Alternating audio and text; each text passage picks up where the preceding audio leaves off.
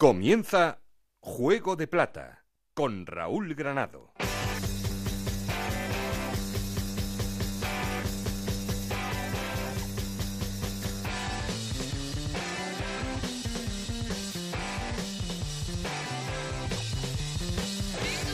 Hola, ¿qué tal? Muy buenas, bienvenidos a Juego de Plata, el podcast de Onda en el que os contamos todo lo que pasa en Segunda División.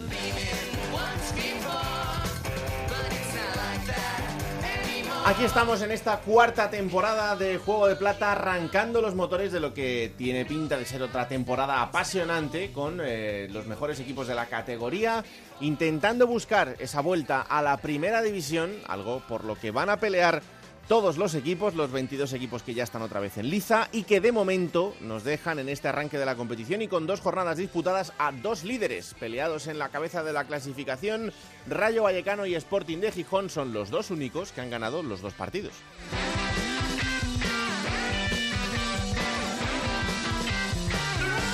Español fue labrada Alcorcón y Ponferradina son los equipos que están acompañándoles en los puestos de playoff de ascenso por abajo Girona, Sabadell, Logroñés y Albacete, aunque hay que decir que Girona, Zaragoza y Almería todavía no han entrado en liza, lo harán esta jornada.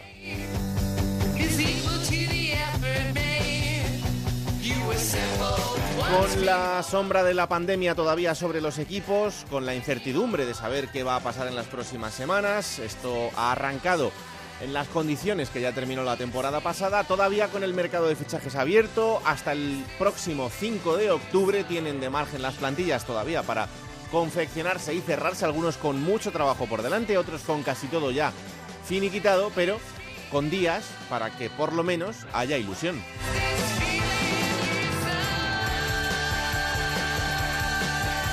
Y como siempre queremos seguir en contacto con vosotros, para eso ya sabéis que tenemos un perfil de Twitter que es arroba juego de plata y un correo electrónico juego de plata. Aquí conmigo está el auténtico cerebro de este programa, Alberto Fernández, con Ana Rodríguez en la producción, con Nacho García los mandos técnicos, no estoy solo porque... Esto es Juego de Plata, el podcast de Onda Cero en el que te contamos todo lo que pasa en Segunda División.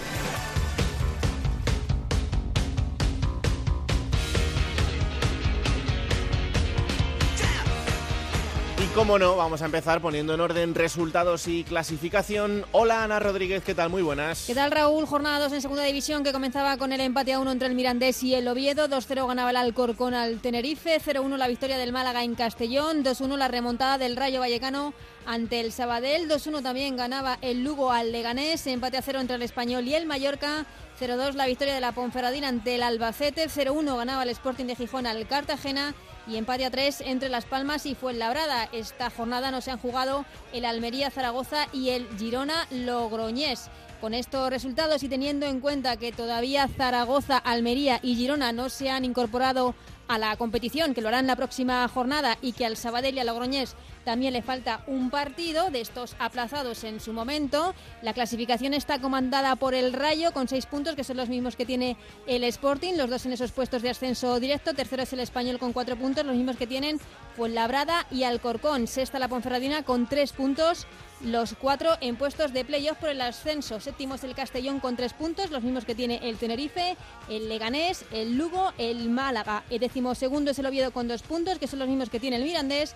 Décimo cuarto Las Palmas con un punto, que son los mismos que tiene el Mallorca y el Cartagena. Con cero puntos están Girona, Zaragoza y Almería, que evidentemente no han comenzado aún la competición. Sabadell y Logroñés, que tienen un partido menos. Y el Albacete, que es el único equipo que no ha puntuado dos partidos, dos derrotas. Gracias Anita, la semana que viene ya habrá que darte la vara un poquito con el Zaragoza, pero bueno, todavía no te quiero marear mucho. Saludo al subdirector del programa, hola Alberto Fernández, ¿qué tal? Muy buenas. Hola Raúl, ¿cuántas ganas de empezar otra vez Juego de Plata? Claro que sí, arrancando la cuarta temporada ya de Juego de Plata. Eh, otro año más para contaros todo lo que pasa en la categoría y en estas dos jornadas que, que te deja ¿Qué crees que, está siendo lo, más destacado? Pues fíjate, en dos jornadas yo creo que ya hemos visto un ejemplo claro de lo que es la segunda división, ¿no? Como las conclusiones que se sacaron después de la primera jornada, que bueno, parecía que, el español, que el leganés eh, iban a ir eh, un peldaño por encima del resto, bueno, pues esta jornada han tropezado. El Tenerife, que era un equipo que con Fran Fernández empezó muy bien, ha perdido esta jornada y luego lo contrapuesto. Equipos como el Lugo, que probablemente de la primera fecha fue el equipo que tanto ofensiva como defensivamente más flojo vimos, pues ganó precisamente al Leganés. O el Málaga, que muchos pensaban que este Málaga va a ser un año que va a sufrir mucho, pues el otro día también consiguió la victoria, ¿no? Por lo tanto, nos ha dejado eh, totalmente lo contrario de una jornada a otra para que veas como en la segunda, Raúl, que nadie, no te puede fiar de ninguno. Bueno, pues eh, algo que vamos a empezar a hacer también esta temporada, quiero que me digas los cuatro nombres propios que te deja el fin de semana. Sí, y tiene un factor común esos cuatro nombres, son destacados porque son además también jóvenes, son jóvenes y bueno, juegan ambos eh, los cuatro en esa zona de, de, creación, ¿no? Y vamos con el primer nombre, Raúl, que además van en orden, ¿eh? 19, 20, 21 y 22 años. Vamos con el más jovencito, que es Ramón Enríquez, eh, un futbolista del Málaga que, aparte de hacer uno de los goles de la jornada, eh, bueno, ha destacado mucho, parece que el Málaga tiene que tirar bastante de, la cantera y este chaval despunta mucho. Eh, puede que luego se, se, acabe desinflando, pero lo que hemos visto de Ramón Enríquez estas primeras jornadas, sobre todo esta segunda ha sido muy positivo, cayendo a esa banda izquierda, haciendo un auténtico golazo el otro día en la victoria del Málaga, así que Ramón Enríquez no lo podemos perder de vista porque es un nombre propio. Segundo nombre propio, José Grajera, ya nos ha hablado Gancedo muchas veces aquí de él, una de las perlas de mareo, también goleador este fin de semana y que es un chico que parece que con Gallego va a empezar a cobrar protagonismo ya en el primer equipo del Sporting, así que José Grajera también otro de los nombres propios de esta jornada. Tercer nombre, que como el cuarto, son panameños. El otro día lo comentábamos con Alexis Martín Tamayo, muchos panameños en segunda división. Bueno, pues uno de ellos es Adalberto Carrasquilla, jugador del Cartagena que también ha sorprendido eh, en esta segunda división, venía de segunda B, pues ha dado totalmente el nivel en segunda. Un futbolista que eh, yo lo veía hace poco, ¿no? Parece que suena que lo quiere el Real Madrid Castilla, ¿no? o sea que Alberto Carrasquilla tiene mercado y es un futbolista que si se queda en el Cartagena, por suerte para el equipo de la región de Murcia, le va a dar muchas cosas porque es un futbolista a tener en cuenta. Y el cuarto nombre, Raúl, el Puma Rodríguez. José Luis Rodríguez, el Puma, jugador del Lugo que el otro día hace un gol también en la victoria sobre el Leganés. Le vimos mejor cayendo en banda en la segunda parte. Desde ahí ataca mucho mejor el futbolista panameño, que eh, desde luego parece que le va a dar y mucho al Lugo.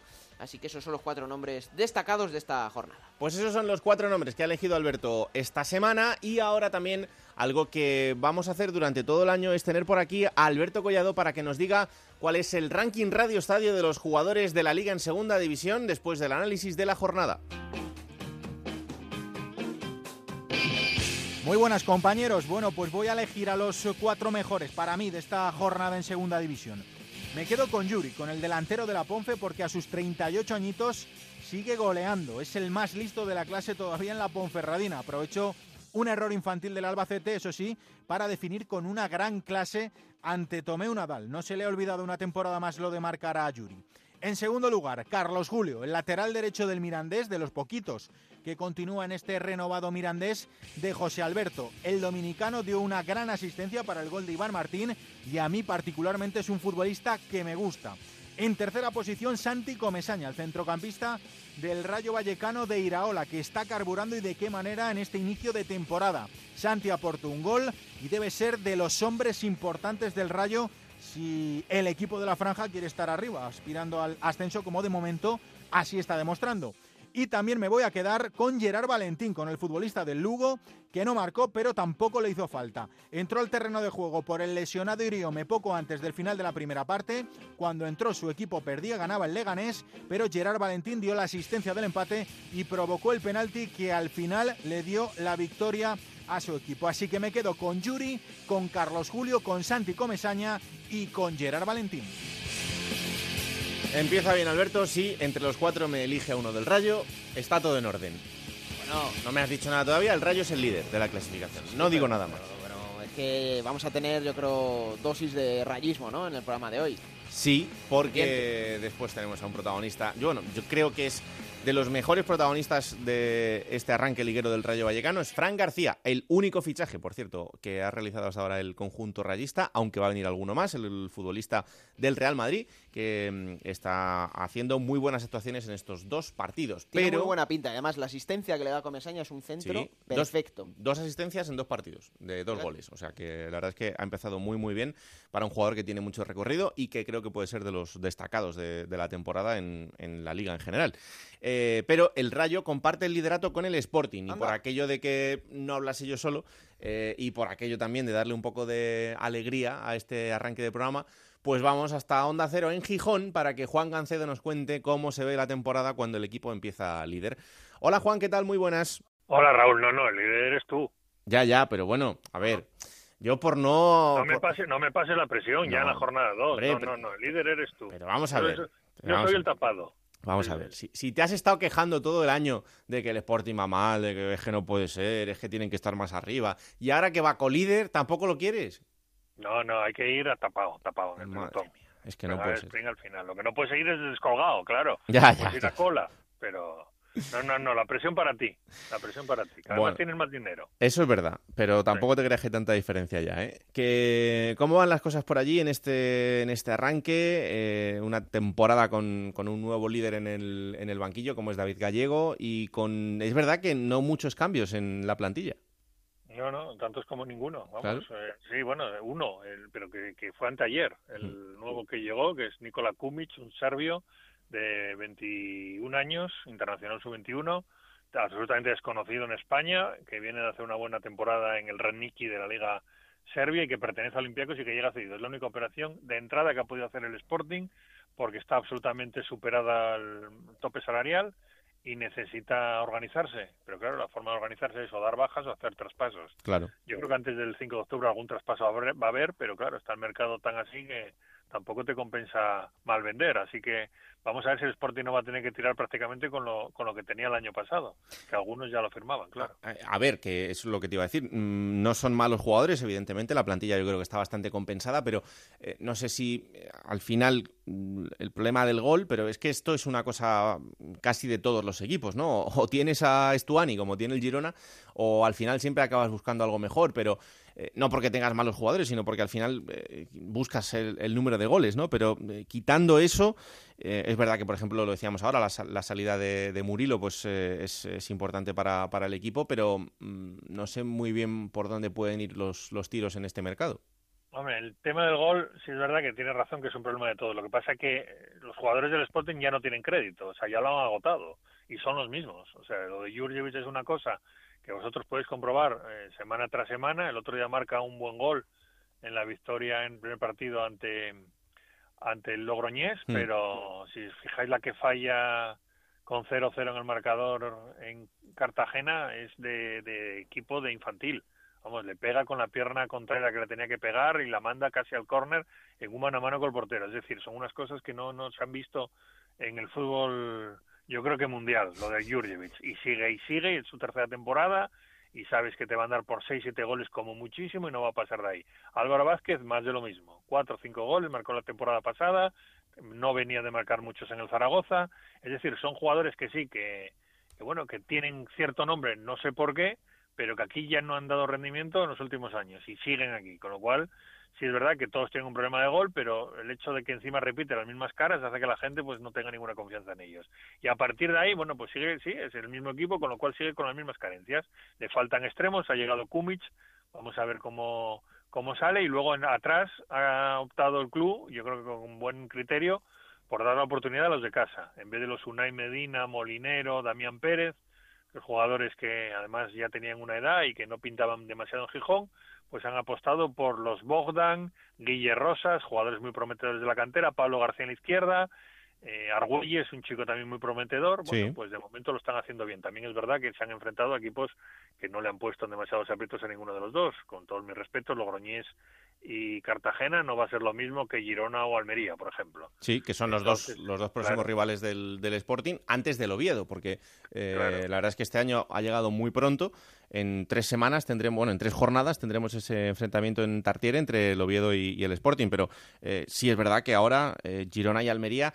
A ver, eh, van a entrar en, en la categoría este fin de semana el Girona y el Almería solo tendrá una semana de rodaje en la próxima jornada, pero claro, son dos transatlánticos. Claro, no es lo mismo sumar seis puntos contra dos recién ascendidos, ganando por la mínima, que, que sumarlo contra equipos que van a estar arriba. Así que el sitio donde va a estar el Sporting no se sabe. Eh, además, aquí en Gijón ya sabéis que somos expertos en hacer lo contrario. Cuando vas de favorito y vas de gallito, te pegas el golpetazo, que es lo que ha pasado en los últimos años, y cuando ya vas de pobre y de humilde es cuando salen las cosas. Acordaros de, por ejemplo, ya remontándome muy allá, el primer año de Marcelino García Toral en el banquillo. Sí. Aquel prometedor entrenador que después de bajar al filial a tercera le dan el primer equipo. Todo el mundo se llevó las manos a la cabeza. Bueno, pues aquel equipo estuvo líder prácticamente hasta el final. Se le fue el ascenso en las últimas tres jornadas. Estoy hablando de 2001. Después con Manolo Preciado, era una ruina absoluta, llegó Manolo, levantó a, a la gente, devolvió la ilusión y el equipo acabó subiendo. Y ya no te digo nada, hace cinco años con el Pito Abelardo, cuando con un equipo lleno de cuajes como este, pues logró algo inaudito, que es perder solo dos partidos en todo el año, mm. que se dice pronto. Bueno, pues este año es un proyecto, evidentemente, sin ninguna pretensión de ascenso, pensado en, bueno, salvar la categoría con relativa comodidad y ir dando bola a los jóvenes, pero bueno, ya sabes lo que es esta categoría, te lo empiezas a creer, te ves arriba, te ves arriba y, y sigues arriba todo el año. Yo no creo que se vaya a ser el sitio del Sporting, pero bueno, veremos a ver qué es lo que sucede. Eh, la última, eh, del director deportivo nuevo, ¿cómo va la cosa? Bueno, pues ha tenido, la verdad, una herencia, mm, entre comillas, cojo tal, para que lo entendáis, ¿eh? que tiene que lidiar con ella. Todos los jugadores con contrato en vigor, que no quieren salir, y menos ahora como está el mercado, tienen buenos contratos firmados aquí, y su mercado es en segunda vez, donde no le pueden pagar ni por asomo lo que ganan aquí, con lo cual les cuesta un triunfo sacarlos el tope salarial absolutamente superado y si no hay un traspaso poco va a poder hacer. Ahí está Javi Rico haciéndolo como puede y bueno, yo creo que de momento tiene crédito. Si el otro tuvo tres años de crédito, este sin dinero tendremos que darle algo más de crédito, pero de momento el margen de maniobra es muy limitado, a la espera de que pudiera haber algún traspaso. Se hablaba de Mariño, se hablaba de Pedro, bueno, los dos jugadores más destacados el año pasado, si le quitas al Sporting a Mariño y a Pedro, échate las manos a la cabeza. Mariño para mí sigue siendo el mejor portero de la categoría. Sí, sí, sí, absolutamente. Y, claro, no es lo mismo tener el mejor portero de la categoría que, por ejemplo, a Cristian Joel, que es un chico cubano que tiene 21 años y que lo quiere el Atlético de Madrid para su filial, pero que no tiene ninguna experiencia en la categoría. Así que, bueno, pues yo creo que hasta que no se cierre el mercado y se sepa cómo queda el Sporting, va a ser muy difícil saber por dónde va a andar el Sporting. Y desde luego aquí se afirma que el año sea relativamente tranquilo, viendo lo que pasó, por ejemplo, el año pasado con otros históricos, como por ejemplo el Deportivo. Hmm. Bueno, pues eh, os lo iremos contando y de aquí al día 5 de octubre eh, veremos cómo van estos movimientos del mercado y luego ya os, eh, os confirmaremos cómo quedan las plantillas para el resto de la temporada o al menos hasta el mercado de invierno. La semana que viene hablamos que tenéis un hueso duro que roer, Gancedo. Sí, el Girona, lo que decías tú, la única ventaja es que vienen casi de pretemporada mm. y eso, quieras que no, igual se, igual se nota. Debería notarse. Pero de momento con Estuani ahí, así que el miedo en el cuerpo ya lo lleváis. Un abrazo. Abrazo, compañero, chao. Y donde también me quiero parar es en Cataluña, porque eh, va a ser protagonista durante toda la temporada, eso estamos seguros. Es el español y es nuestro compañero José Agustín Gómez. Hola, José, ¿qué tal? Muy buenas. Hola, muy buenas tardes. Muy buenas, ¿qué tal? Bueno, pues eh, empezó la primera jornada y decíamos, bueno, el español es una pisonadora, el español eh, está funcionando muy bien. Eh, llega la segunda jornada y es empate a cero frente al Mallorca, pero ojo, en un partido que hasta hace mes y medio era de primera división, con lo cual, oye, pues cautela. Sí, un partido que, recordaba yo el otro día, se disputaba el 9 de febrero en Cornellà Prat con los dos equipos en primera división en aquel entonces ganaban los Periquitos con un gol de Raúl de Tomás. Además, ese marcador les permitía abandonar la zona de colista, pero al final los dos están jugando de nuevo en segunda división en un partido que yo creo que se adaptó mucho mejor el conjunto mallorquinista, que tiene más experiencia últimamente en segunda división, que sabe adaptarse a este tipo de, de competición tan complicada y que ha demostrado a los blanquiazules que no va a ser ni muchísimo menos un camino de rosas la próxima temporada, por mucho que se hable de su presupuesto exorbitante y hmm. por mucho que se hable del plantillón que tiene. Hmm. A ver, aquí con el presupuesto no se gana, evidentemente, pero los jugadores sí son grandes futbolistas, luego tienen que adaptarse a la categoría, eh, pero sí tiene algo, yo creo que adelantado, y es que hay gente importante, como el caso de Embarba, que ya sabe perfectamente lo que es estar en, en esta categoría y que, eh, bueno, pues es un trabajo que está ganado, pero Nombres propios, empezando por el de Embarba. ¿Tú qué crees que va a pasar con él? Que se va a quedar, salvo que alguien pague los 40 millones de su cláusula de rescisión, el atacante no se va a mover, porque además lo dejó bien claro en la rueda de prensa previa al choque del fin de semana su técnico, Vicente Moreno. Embarba es fundamental para nosotros, no hay más que decir. El mm. jugador se queda si no hay pago de cláusula. Mm. No se puede decir lo mismo de otros compañeros. A ver, Raúl de Tomás.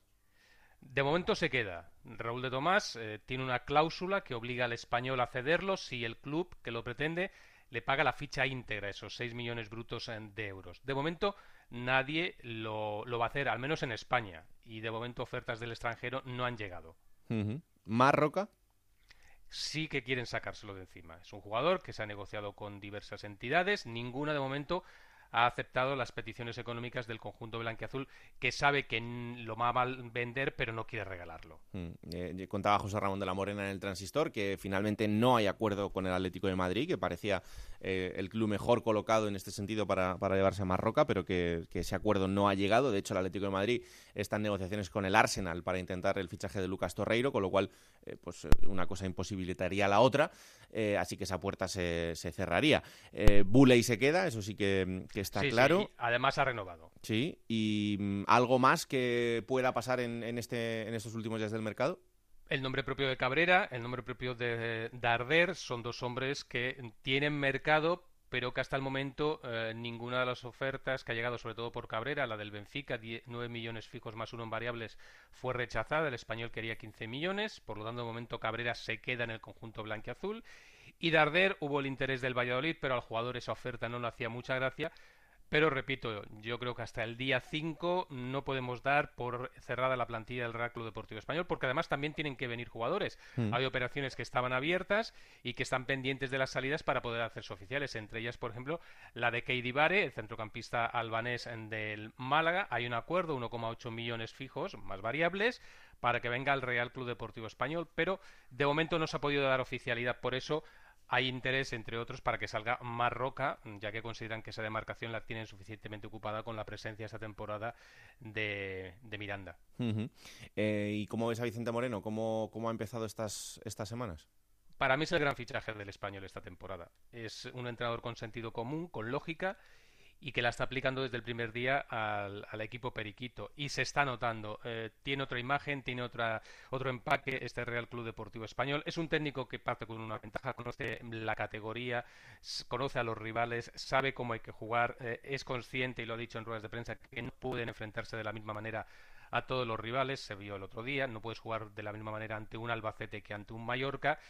Y bueno, el, equipo tiene que ir creciendo a medida que vaya cogiendo experiencia en esta categoría. La gran ventaja del español, creo yo, en estos momentos sobre el resto, el resto de los rivales y en una temporada tan larga es la profundidad que tiene de plantilla.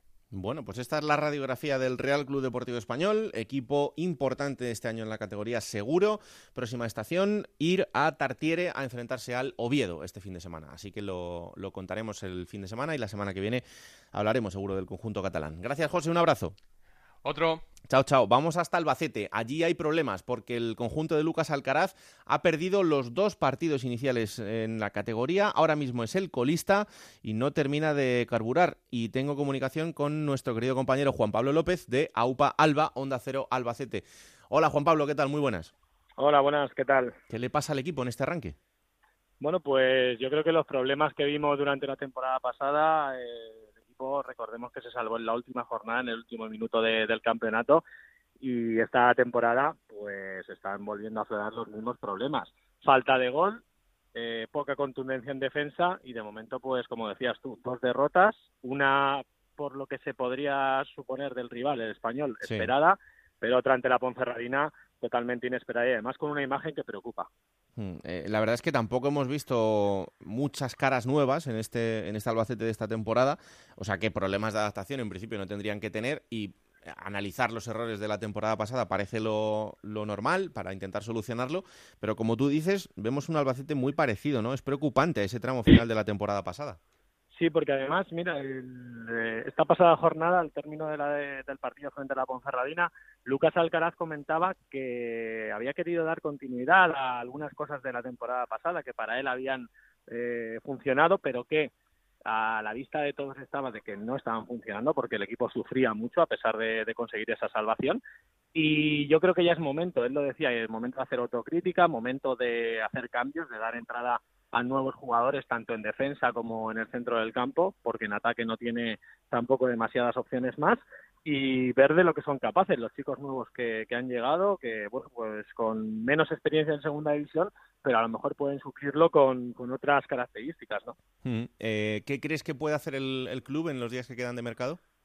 Bueno, pues yo creo que están bastante, bastante maniatados con con el mercado, ¿no? Con esto del límite salarial, el Albacete está muy, muy, muy al límite, eh, valga la redundancia, hmm. y se esperan poquitos movimientos, a no ser que haya salidas eh, inesperadas de última hora, algún movimiento en el centro del campo, pero yo creo que el club debería de mirar por los intereses del Albacete, de estar en segunda división, de, ser un equipo competitivo y traer a alguien en el centro del campo que sea un poquito la manija del equipo. Mm, sobre todo porque si empiezas a descolgarte en este arranque, luego eh, ir a remolque durante el principio de la temporada siempre es una mala noticia. Pero en fin, eh, lo próximo del Albacete será venir a Madrid para enfrentarse al Fuenlabrada, equipo que además también ha empezado muy bien eh, la categoría como terminó ya la, la temporada pasada, así que será partido complicado seguro Juan Pablo, eh, seguimos hablando. Un abrazo enorme, muchas gracias. Un abrazo también para vosotros. Chao, chao. Vamos hasta Mallorca. Eh, en Mallorca, que es otro de, ya sabéis, de los eh, recién descendidos y por tanto siempre se espera mucho de, los equipos que, bajan desde primera hasta segunda. Primero por, la, por el presupuesto y, segundo por los jugadores que tienen en su plantilla. Pues el equipo de Luis García Plaza tampoco ha terminado de arrancar muy bien porque ahora mismo ocupa la decimosexta posición. Una derrota y un empate es el balance de estos dos partidos. Onda Cero Mallorca, Paco Muñoz, ¿qué tal? Muy buenas. Hola Raúl, buenas. Eh, pues sí, eh, no ha empezado como se esperaba, pero bueno, como comentabais al inicio y ya conocemos, mm, tener un punto en la segunda jornada no es eh, lo mejor, pero queda todo el mundo por delante. Y ahora mismo lo que tiene que resolver el Mallorca, pero de forma rápida, es el tema de Budimir. El entrenador está cansado sabe que no acompaña esa situación al equipo porque le dijo el otro día que no quería entrar en la convocatoria, se negó a viajar a Barcelona, lo dejó fuera de la lista y no le ha gustado al club que, dicho por el propio entrenador, que el Valladolid haya negociado o ha dado a entender que el Valladolid ha negociado directamente con el jugador, pero que no hay acuerdo con el Mallorca. Mm. Y dicen que si no llegan a los números que desean, Budimir no va a salir. Yo creo que sí, que al final Budimir está presionando. Ya lo hizo cuando estaba en el Crotone para venir al Mallorca y lo vuelve a hacer ahora para irse y seguir jugando en primera división en el Valladolid.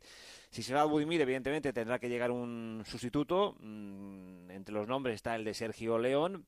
Y vamos a ver, porque el problema ahora mismo del Mallorca es el gol. Dos partidos, ningún gol, pocas ocasiones. Le plantó cara al español, jugó bien, tuvo buena actitud. El punto le ha dado confianza después de la derrota ante el Rayo, pero está claro que si no marcas goles no, no asciendes a primera. Y si se va a Budimir, pues no hay gente en la recámara ahora mismo en la plantilla para tener garantías de poder ascender. Mm, hmm. Andón Prats es muy querido, se deja el alma, pero Andón Prats, desde que le marcó al Deportivo aquel gol eh, que le dio el ascenso a primera, pues ha pasado ya más de 12 meses y no ha marcado un solo gol. Chavarría mm, no apunta nada. Alegría se fue al Extremadura cedido y el Extremadura descendió. Es decir, tiene un problema mayor que arriba, tiene que solventarlo si quiere tener opciones de, ascender a primera. A ver, Stoikov no hizo ni mucho menos mala temporada la, temporada pasada con el Alcorcón. Ni, Antonio Sánchez también, que son dos, dos, son dos jugadores que Mallorca tenía cedidos, que los recupera. Hmm. Vamos a ver, porque em, el tema de Stoikov y de Miguel Sánchez, sobre todo el de Stoikov, no está claro. Hay una cláusula de 3 millones, de momento no, no se ha ampliado y y bueno, yo creo que se va a quedar, pero aquí puede pasar cualquier cosa hasta el 5 de, octubre. Y, mm. Pero evidentemente que, con Miguel Sánchez, con Antonio Sánchez y con Stoikov, con la base que ya tiene, porque los centrales son una garantía, Valiant y Raillo, y con esos jugadores que tienen la experiencia mayor que la que tenían hace dos años, porque ascendieron a primera y luego jugaron en primera, pues claro. si solventa si solventa lo de arriba, el Mallorca va a ser un equipo que, va a estar eh, peleando por ascender. Mm. Si no, va a tener problemas. Eh, hay dos llegadas que yo también creo que son buenos jugadores. El caso de Mboula, que es sobradamente conocido, del Mónaco y canterano del, del, Barça, y luego la llegada de Murilo. Murilo es un jugador que la temporada pasada en el Sporting nos dejó muy buenas sensaciones. Es verdad que le costó un poco al principio, pero, pero luego sí daba esa sensación de ese jugador desequilibrante por banda que puede venirle muy bien al equipo. Sí, eh, era una de las peticiones del entrenador, de Luis García, quería jugadores de banda, le llegaron eh, dos, ya debutó en bola, que además tuvo la ocasión para poder eh, adelantar al equipo ante el español, y, y Murillo también apunta a buenas maneras y va a tener la confianza de, de, Luis García. Esto va a dejar con menos minutos y de esta forma le quitan también presión a Lucas Romero, que seguramente pues va a estar alternando eh, con el juvenil división de honor, con el filial y, con el primer equipo, pero no con ese protagonismo que tampoco es normal con 15 años que la tenga un futbolista como Luca. Hmm, evidentemente, y así ya lo ha dicho Luis García Plaza, que, bueno, que Luca Romero es muy bueno, pero que tampoco se le puede eh, poner a él el peso de decir que, saque esto adelante. Y, bueno, y ahora veremos cuando cumpla los 16 en noviembre cuál es la situación. ¿Va a renovar con el Mallorca? ¿Va a firmar? O no va a firmar y en el mercado de invierno se puede marchar con, un, contrato profesional. Yo solo digo que tiene una foto con Messi. ¿Mm? Él tiene una foto que, yo la he visto con Leo Messi. El Barcelona, cuando tenía ocho años, ya lo quiso incorporar, pero bueno, era muy pequeño, la familia no quería moverse de Ibiza.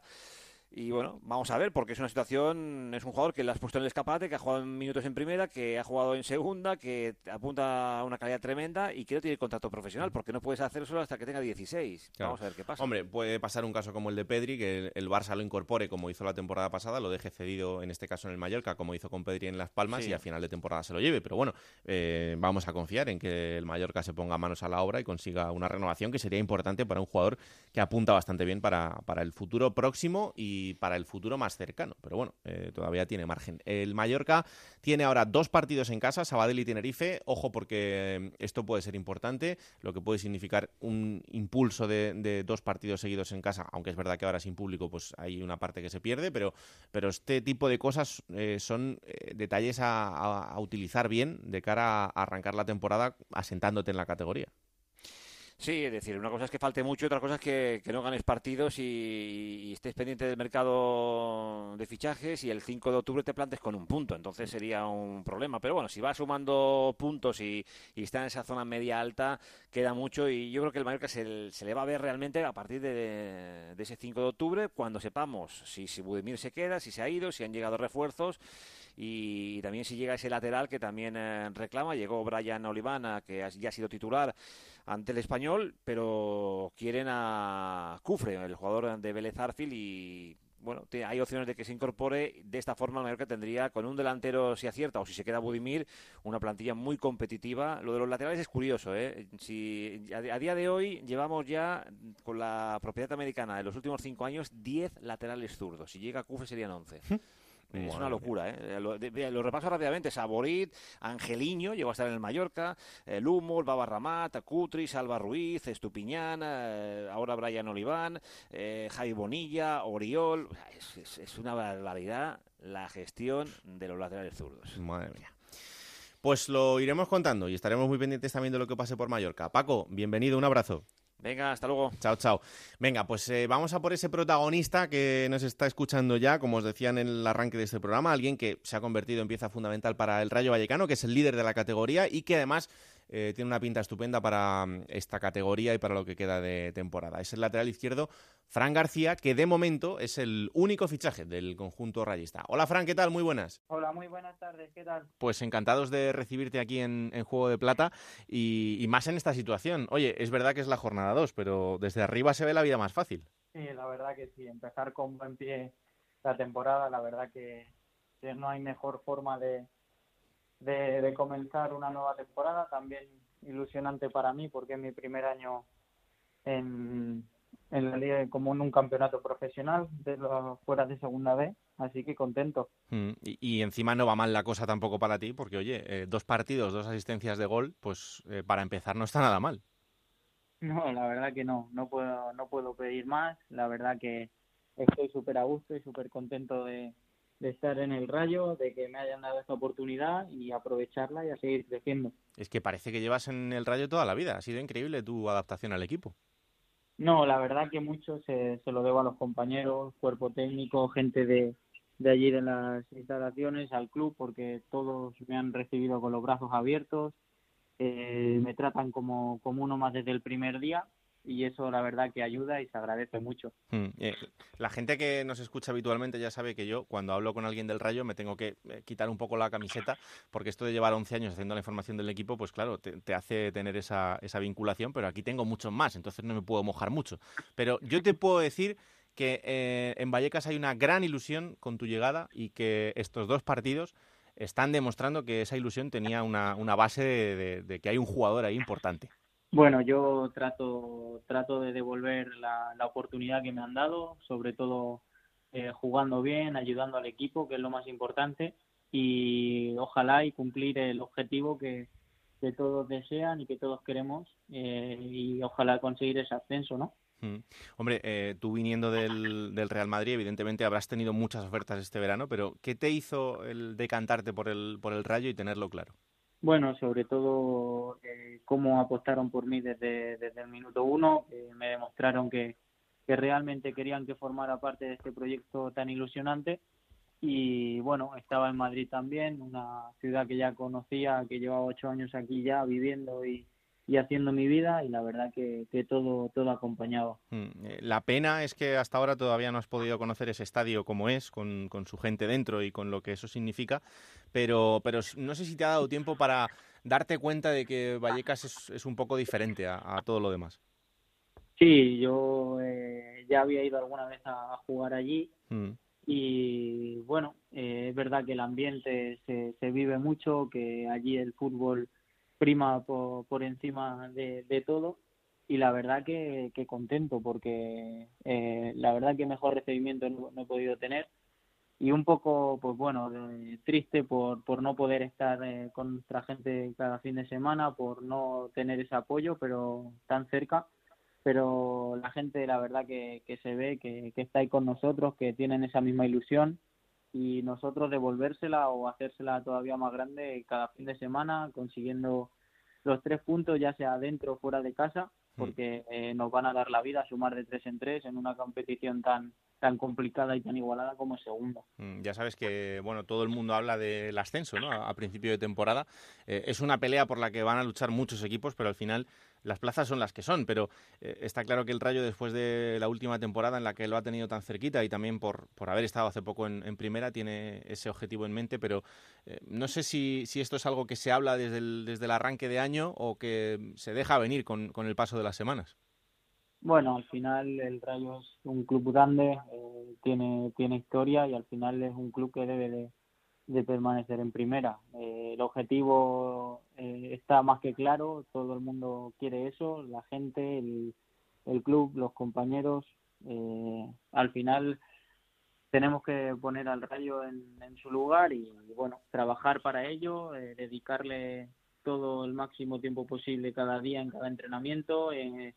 En cuidarse, en conseguir ese objetivo que ya te digo, es lo que, por ejemplo, lo que más ansiamos. Mm, eh, con el Mister, ¿qué tal? Porque eh, me consta que es un grandísimo entrenador. También muchas de las esperanzas de, de esta temporada están puestas en él, ¿no? Por, por la ilusión que ha generado en, en el barrio y por lo que nos enseñó un poco eh, la temporada pasada ya con, con el Mirandés. Pero en, en el día a día, ¿cómo es Andoni Iraola?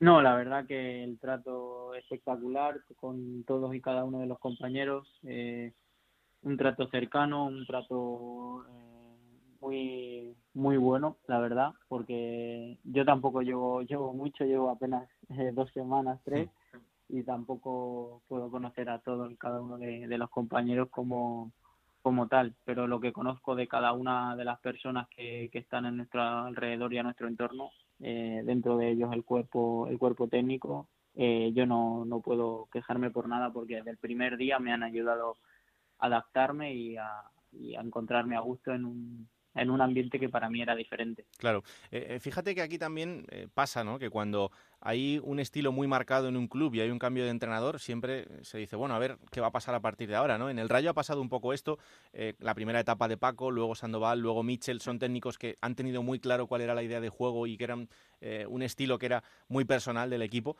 eh, pero en estos dos partidos, eh, desde la parte de la afición y también desde los medios, hemos visto un Rayo que es muy parecido a lo que ya veíamos, pero quizá más seguro defensivamente, que es una buena noticia. Bueno, nosotros ta- tratamos de, de defender desde arriba, eh, de, trabajar, de currar todo desde el primero eh, hasta el último y dejarnos eh, todo en el campo y cuando ya no se puede, pues pedir el cambio, que hay otros compañeros que están deseando hacer ese mismo trabajo, incluso más, y aprovechar los minutos cada uno. Y la verdad que desde el primer día eh, el objetivo es claro, las ideas son claras, sabemos cómo queremos jugar y ahora solo queda pues eh, demostrarlo, que, que tenemos que estar ahí arriba y que, que estamos capacitados para cumplir lo que, lo que andamos buscando. Hmm, eh, entramos muchas veces en el tópico de que esta segunda división es eh, muy igualada, pero es una realidad, lo venimos viendo en, las últimos, en los últimos años. Este año encima con los transatlánticos que han descendido desde primera a segunda, que son tres equipazos, y con los que se han sumado desde la segunda B, yo creo que vamos a volver a ver una segunda súper equilibrada y en la que no te puedes despistar con absolutamente nadie. No, prácticamente los clubes que hay que hay en segunda están porque todos y cada uno de ellos se lo merecen, se lo merecen y han hecho méritos.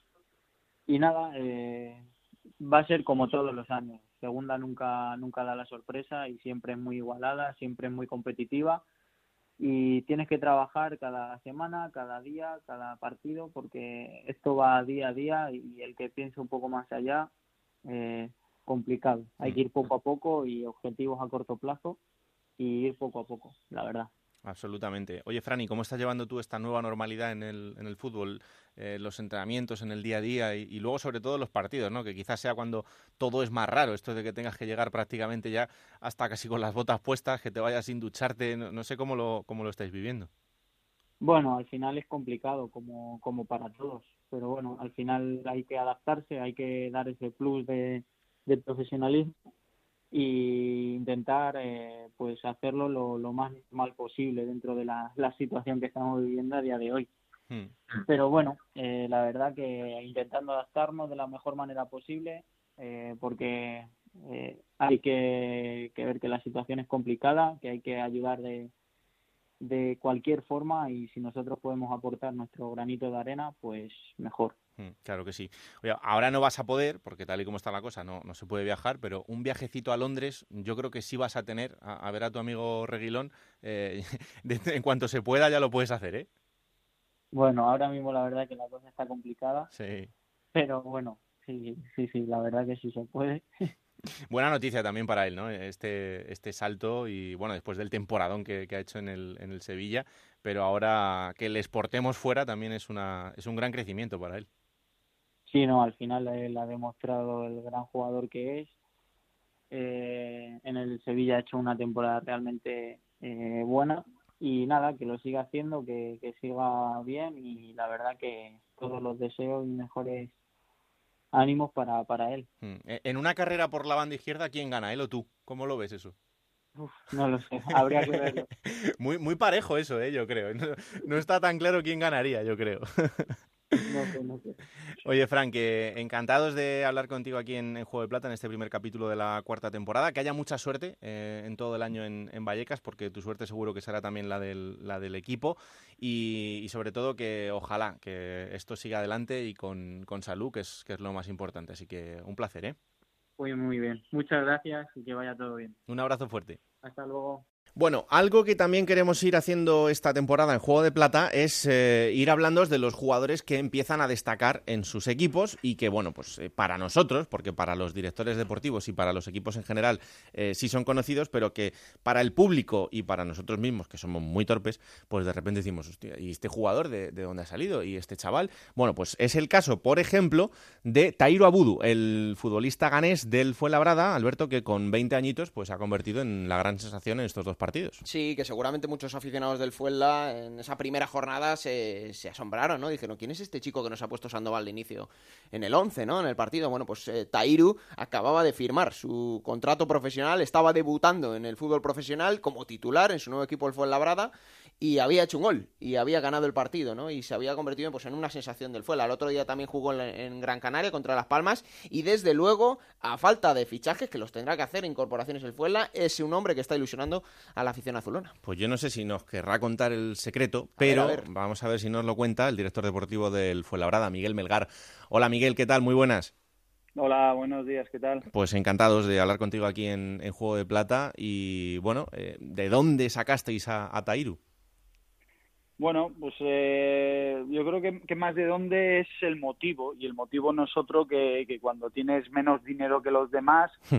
pues seguramente tienes que buscar en sitio donde los demás no buscan. Entonces, pues bueno, ya he contado varias veces que nosotros creo que, que, lo que tenemos muy claro es que no podemos competir económicamente con el 90% de la categoría, por eso nos vamos a Portugal, a segunda división y traemos a Patecís por eso nos traemos de la segunda francesa a Canté, por eso tuvimos la suerte de conseguir a Randy, que venía de participar, de competir con el Betis San Isidro en, en preferente en Madrid, y lo de Tairu es un poco lo mismo, es pues que a mí me llega información de, de que hay un jugador que ha venido en enero al Alcobendas de tercera, que, que, es rápido, que es fuerte y que es muy joven, y bueno, pues yo lo que hago es que la gente que, que trabajamos aquí en el club, mando a dos personas, a tres concretamente, a verlo, en diferentes partidos, en casa y fuera, y bueno, los tres coinciden en que, pues que es rápido, que, que no se asusta, que técnicamente no es gran cosa, pero que tiene detalles buenos y que, que puede mejorar.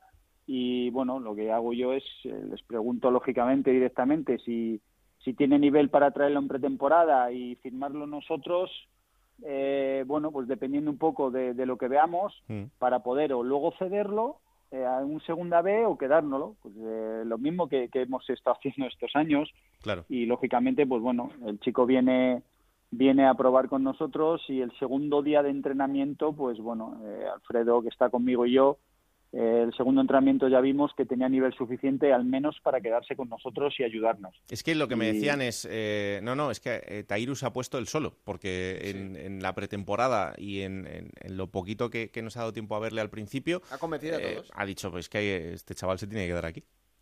Sí, por eso te digo que nosotros el segundo día yo llamé a su agente y le dije que, que me quedaba con el chico que veríamos, lógicamente, la pretemporada y los partidos, hmm. si tendría ya nivel para quedarse ya o este primer año lo sacaríamos cedido segunda B, que iba a depender de él y sobre todo, pues que todavía no habíamos traído a los delanteros, excepto Canté, y estaba lesionado, no, no podíamos, no teníamos otro delantero. De hecho, pues como visteis, el míster le gustó, se atrevió a ponerlo el día del Lugo y marcó. Y en Las Palmas el otro día también. Yo creo que, como te he dicho antes, el resumen eh, es que nosotros, pues bueno, tenemos que trabajar mucho más que los demás y en sitios donde seguramente los demás ni caen pues porque si no, no hay otra manera de hacerlo y, ya nos fue muy bien con Randy, que fue un poco el primero que salió de esta manera y lo vamos a seguir haciendo. no Y luego los chavales se lo ganan ellos, no aquí nadie regala nada. En esto fútbol profesional nadie regala nada. Fíjate, hablaba Miguel de Randy en Teca, que salió del Betis San Isidro, una apuesta también importante del Fuenlabrada y que no solo Miguel eh, los firmáis este tipo de jugadores, Patecis también, ¿no? Que son futbolistas que eh, os van a dar un rendimiento pero que además también podéis sacar beneficio económico por ellos. No quiere decir que, que, los tengáis puestos a la venta continuamente en el mercado, ¿no? Pero que son futbolistas que os puede dar un rédito y, a la larga también suponer un ingreso en vuestras arcas. Sí, sobre todo pues, porque, bueno, pues que a nosotros eh, Randy vino gratis, Patecis pagamos muy poquito dinero por él y son jugadores pues que ya hay equipos de primera que han llamado, que están interesados, pero como nosotros no, nuestra intención no es vender jugadores, nuestra intención es que el club crezca y bueno, pues ya en su momento ya salió Luis Milla, salió Dioni también, el mismo Dieguez eh, de aquí fue al Alavés. Sabemos que somos un equipo donde nos va a ser complicado mantener siempre a todos los jugadores, pero pero lo que hay que hacer es estar preparados y teniendo la vista puesta en, en otros sitios para, para pues, seguir, trayendo buenos jugadores y que ellos mismos se lo ganan. Ni a Pate ni a Randy le ha regalado nadie nada. Son buenos jugadores y lo que hay que hacer es bueno pues intentar apostar por ellos y, bueno, pues en ese sentido estamos teniendo suerte, ¿no? Pues Miguel Melgar, director deportivo del Fuenlabrada, enhorabuena por el trabajo a ti y a tu equipo de ojeadores y dale un saludo muy fuerte al amigo Juan Pedro Navarro que también lo hace muy bien en esa cantera. Eh, después de muchos años trabajando junto a él en el Rayo, es un placer verle también triunfar en el, en el Fuenla. Así que gracias por estos minutos y un abrazo enorme, ¿vale? Se lo daré porque además, bueno, no solo él, tengo a tres personas conmigo, me mm. siento muy bien rodeado de, buena gente, de amigos de hace 20 años, muchos de ellos, y, como te digo, eso al final ayuda a que el club crezca y estoy muy orgulloso de ello. Garantía de éxito. Un abrazo, Miguel. Un abrazo grande. Chao, chao. Bueno, pues eh, el director deportivo del Fuenlabrada para hablarnos de Tairu. Ya os digo que os iremos hablando de esos jugadores que van saliendo poco a poco en los equipos y os contaremos sus historias. Lo siguiente, plata o plomo. Plata o plomo. Soy el fuego que arde tu piel. Pues venga, tú dirás a ver cómo arrancas.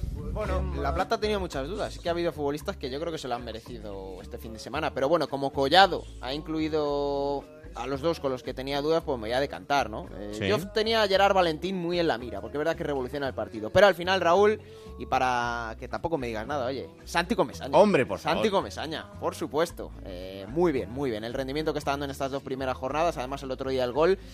Y tiene pinta Raúl de que va a ser un futbolista que va a ser aún más protagonista esta temporada en el Rayo Vallecano. Y si sigue haciendo goles, pues encima va a ser números trascendentes para, para la categoría. ¿Y el plomo? Y el plomo para un futbolista también hemos hablado de él, lo hemos mencionado en el programa, que bueno, no se va a hacer, parecía que estaba detrás el Atlético de Madrid, lo contó ayer José Ramón de la Morena de Transistor, y es Marroca, porque Marroca no tiene la cabeza en su sitio, es normal, no sabe si va a seguir en el español, si su continuidad está en el aire, el otro día sale de refresco y en cuestión de 10 minutos ve dos cartulinas amarillas, la roja, la expulsión para su equipo y Marroca queremos verle en segunda buen rendimiento y si no está centrado, pues eh, como el otro día el plomo va para él.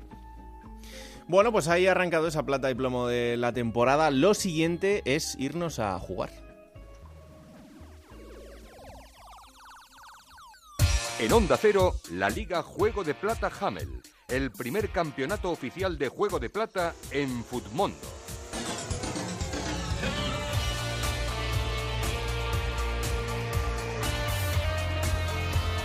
Es una gran alegría que Futmundo siga con nosotros una temporada más para que podamos jugar todos y hacer ese, ese trabajo como si fuéramos los directores deportivos de los equipos para crear ese 11 titular cada jornada. Y además, lo que vamos a hacer también es contar con la compañía de los amigos de Fondo Segunda, que son los que van a puntuaros a partir de esta temporada Con muy buen criterio. en Futmundo. Así que las quejas a los compañeros de Fondo Segunda, a partir de ahora, no, no, es broma. Eh, y tenemos con nosotros a Dani Soriano para que nos cuente cuál es el jugador más valorado del fin de semana y también el menos valorado. Hola Dani, ¿qué tal? Muy buenas. Muy buenas a todos chicos. Lo primero de todo daros las gracias por dejarme formar parte de este estreno de la cuarta temporada de Juego de Plata. Pero bueno, no me quiero enrollar mucho más. Vamos con lo verdaderamente importante, con esas notas de Fodmondo en la segunda jornada de la Liga Smartbank. Comenzamos con lo mejor, con Iván Martín y sus 15 puntos. Gran partido el que cuajó el mediocampista del Mirandés en ese empate a uno frente al Real Oviedo destacó sobre todo en la segunda mitad por esa banda izquierda, donde consiguió anotar un gol de cabeza, gracias a una gran asistencia de Carlos Julio. Y como si el pulgar del César se tratase, nos vamos con lo peor de la jornada, con Marroca y sus menos 6 puntos en ese español 0, Mallorca 0. Apenas pudo disputar 20 minutos ya que acabó expulsado por una doble amarilla en el minuto 79 y la segunda en el minuto 83 tras un codazo en una disputa aérea a Dani Rodríguez. El fútbol son decisiones y Marroca no las tuvo todas consigo en el partido contra el Mallorca. Aquí os dejo este desglose de la Liga Smartbank en Mundo. Nos vemos pronto, chicos. Un abrazo. Pues muchas gracias, Dani. Eh, a ver, yo he querido ser un poco coherente y he esperado a que arrancase el programa para hacer el equipo. Para no. digo, no, Entonces, yo no soy coherente. Digo, no voy a puntuar estas dos jornadas porque, hombre, me parece feo. Los oyentes sí, pero yo digo, voy a esperar. Yo he hecho una absurdez que es no hacérmelo en la primera y en la segunda sí. O sea que ni te esperaba a ti y la primera se me fue. Bueno. Pero bueno, he hecho 38 puntitos. Muy bien, muy bien. Hay que decir que casi todo me los ha dado Catena, que Claro. marcó y me dio 14 Claro, puntazos, pero el resto ha sido un auténtico desastre. No como Dani Franco, que ha ganado la jornada con 82 puntazos. Y en la clasificación general, Raúl, el líder es con 169 puntos tras estas dos primeras jornadas, Javier Blanco Díaz. Bueno, pues ahí está, ya sabéis. Vamos a jugar cada semana y ahí os esperamos para que nos lo pasemos muy bien. ¿Quién te ha dicho que no puedes jugar a ser entrenador de la Liga 1-2-3? Con Juego de Plata, Futmundo y Hamel tienes la oportunidad. No pierdas más tiempo. Únete a la Liga Juego de Plata Hamel y juega con nosotros. Y momento ahora para coger esa máquina del tiempo que pilota Pablo Llanos una temporada más. También es una gran noticia tenerle junto a nosotros para traeros los mejores momentos de los equipos de la categoría. Y vamos a ver, porque no me ha dicho lo que ha elegido, pero sí me ha dicho, va dedicado a Alberto Fernández. Así que vamos a ver eh, lo que nos trae esta semana Pablo.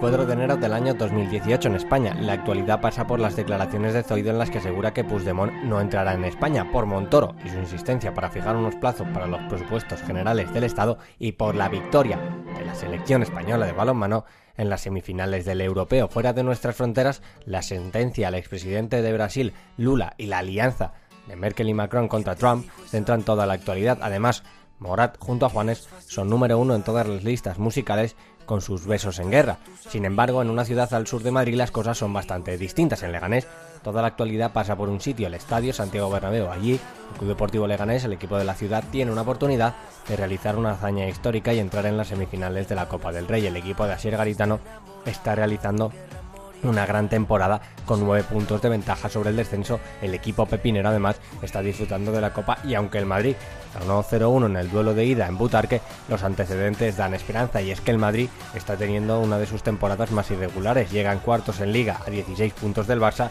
y después de haber empatado a dos en los dos últimos duelos coperos disputados en el feudo madridista. Asier Garitano salía con Champán, Tito, Siobas, Bustinza, Diego Rico, Brasanach, Eraso, Gabriel, Bobí, el Zar y Amrabat. Enfrente un Madrid con Casilla, Raf, Nacho, Sergio Ramos, Teo Hernández, Marco Chorente, Kovacic, Isco, Lucas Vázquez, Asensio y Benzema. Gil Manzano pitaba al comienzo del partido, el Leganés mostraba sus cualidades organizado atrás y esperando sus oportunidades buscaba la velocidad y la calidad del Zar y Amrabat. Pasada la media hora de partido, cuando.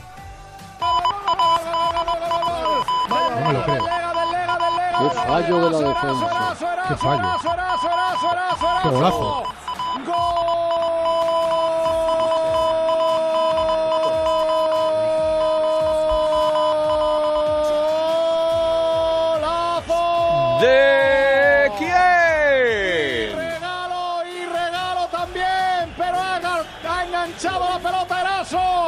en el regalo que venía de Rap desde el lateral. No acertó a sacar el balón el Real Madrid en la zona de cobertura. Se la llevó Eraso, buscó la frontal y en cuanto encontró la perpendicular a cuatro metros de la media luna, soltó un zapatazo que se fue a la derecha de la portería de Kiko Casilla. El partido llegaba al descanso y el Bernabéu mostraba su descontento con el equipo. El Leganés había igualado la eliminatoria. A los dos minutos de reanudarse el encuentro,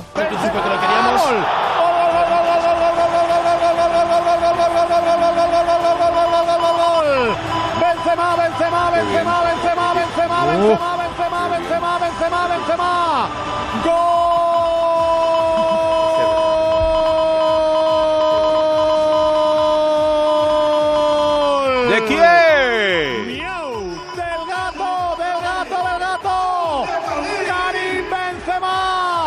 embargo, los pepineros aguantaban el envite y seguían igual. Sabían que un gol les ponía en semifinales. Ocho minutos después del empate, Allá va Eraso, punto de penalti, gol. Bueno, bueno, bueno, bueno, bueno, gol, gol, gol, gol, gol, gol, gol, gol, gol, gol, gol, gol, gol, gol, gol. Gabriel, Gabriel, Gabriel, Gabriel, Gabriel, Gabriel, Gabriel, Gabriel, Gabriel, Gabriel, Gabriel, Gabriel, Gabriel, Gabriel, Gabriel, Gabriel, Gabriel. ¡Gol!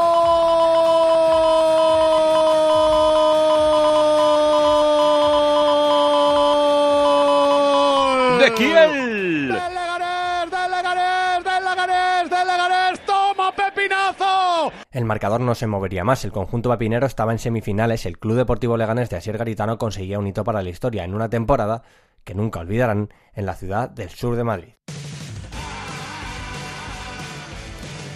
Bueno, vamos con la próxima jornada, Alberto. Y que ya estamos todos, ¿eh? ya van a competir todos los equipos a partir del viernes en la Rosaleda a las 9 de la noche. El Málaga va a recibir al Alcorcón. Para el sábado a las 4 de la tarde, Real Zaragoza, Unión Deportiva Las Palmas. A las 6 y cuarto, dos encuentros: Unión Deportiva Logroñés Castellón y Sporting de Gijón Girona. Cerrará la jornada sabatina en el Fernando Torres a las 8 y media. Fue en Labrada Albacete. El domingo a las 12 del mediodía, Lugo Almería. Para las 4 de la tarde, Mallorca Sabadell. A las 6 y cuarto, dos partidos más: Ponferradina Rayo Vallecano y Club Deportivo Tenerife Mirandés. A las 8 y media en Butarque, Leganes Cartagena. Y el partido del lunes, Raúl, vamos a ver. A las 9 de la noche en el Tartiere, Real Oviedo, Real Club Deportivo Español, partidazo. Ya sabéis que ahora viernes y lunes la liga sigue poniendo partidos, pero luego los acaba quitando porque están en ese contencioso entre la liga y la federación. Pero momento de es lo momento eh, ese, es el, ese es el horario que, que tenemos. En fin, eso será el fin de semana. Os lo contaremos en Radio Estadio, todos los partidos. El mejor resumen el domingo en el Transistor con José Ramón de la Morena y aquí estaremos el martes. Esto es Juego de Plata, el podcast de Onda Cero en el que os contamos todo lo que pasa en Segunda División y que está disponible cada martes a partir de las 5 de la tarde en OndaCero.es para que os lo descarguéis, lo compartáis y le digáis a todo el mundo que existe este bendito programa que hacemos con tanto cariño. Que la radio os acompañe. ¡Chao!